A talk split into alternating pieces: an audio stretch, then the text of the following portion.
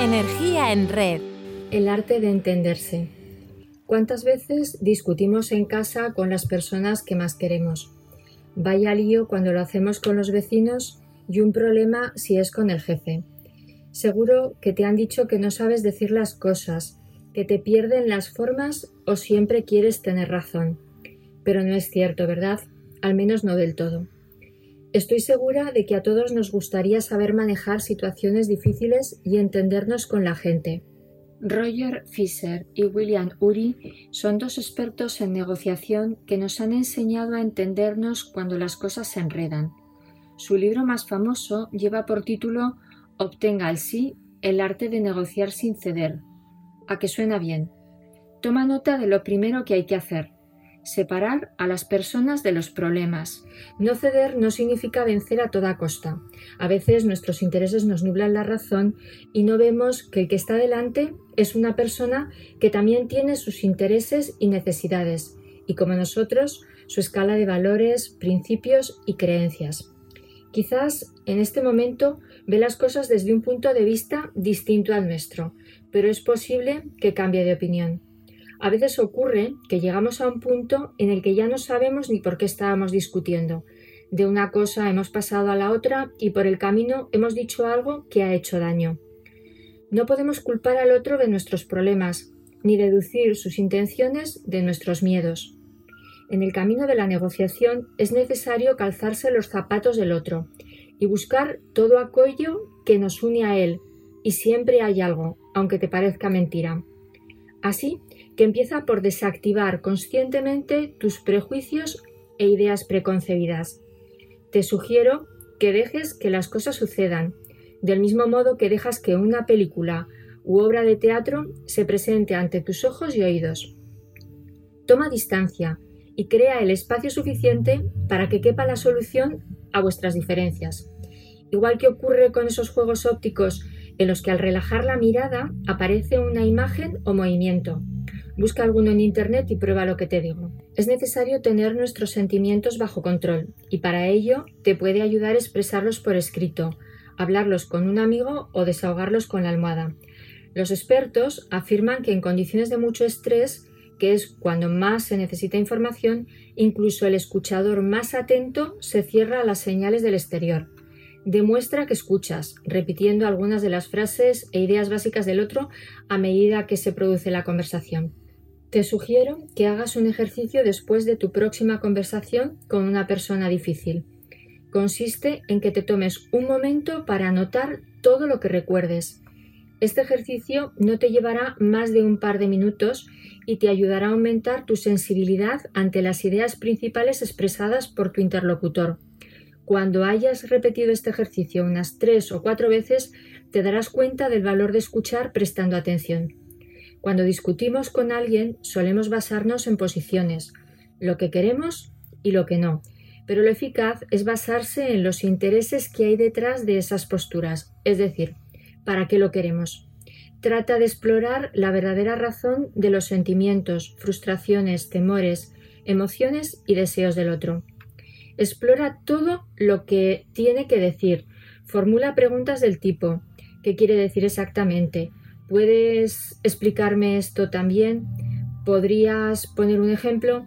Debes emplear un tono de interés, no de juicio. No te vas a poder llevar el gato al agua si no sabes lo que la otra persona quiere de verdad. Y recuerda que para obtener la verdad debes estar dispuesto a oír y recibir de buen grado alguna que otra verdad dolorosa. Para descubrir los intereses de la otra parte, viene bien preguntarnos por qué. Se trata de descubrir qué razón le empuja a tomar la posición que tiene. Pero también debemos preguntarnos por qué no, cuáles son las razones que le llevan a no aceptar nuestra posición. Entendernos es como bailar lento. Consiste en ir proponiendo soluciones formuladas de manera hipotética y viendo cuáles le parecen atractivas al otro y cuáles no, aproximándonos así poco a poco a sus intereses. Aprendamos de los auténticos maestros de la negociación, los niños. Lo preguntan todo e insisten sin desfallecer.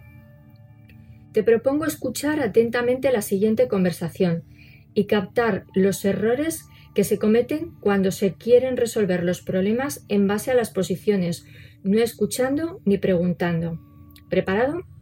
Bien, cuentan que salieron dos grandes acorazados a realizar maniobras de entrenamiento en mar abierto, en un entorno extremadamente nublado.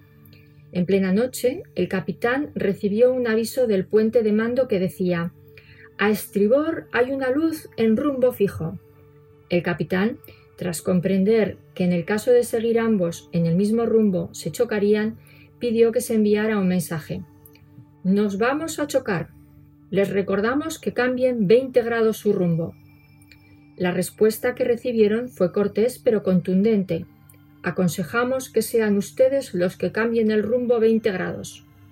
El capitán se enfadó y de forma autoritaria dio la siguiente orden. Soy el capitán. Cambie el rumbo 20 grados. A lo que le respondieron. Soy cabo. Cambie usted el rumbo 20 grados. El capitán sintió desafiada su autoridad y espetó Soy un acorazado. Cambie su rumbo 20 grados.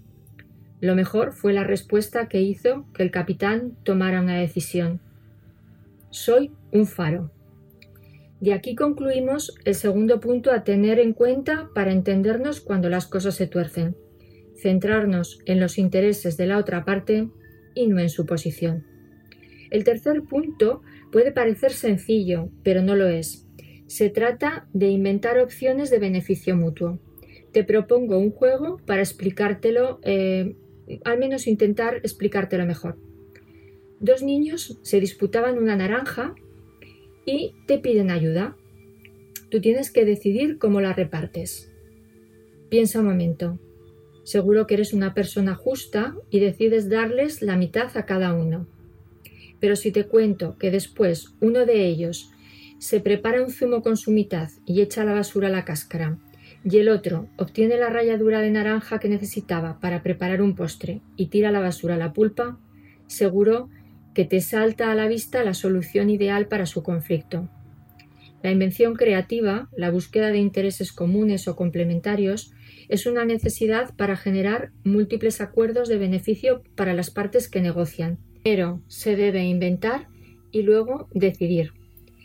Y el cuarto y último punto, toma nota, consiste en insistir en que los criterios para negociar sean objetivos. Es fundamental evitar las presiones o amenazas si queremos llegar a un buen entendimiento.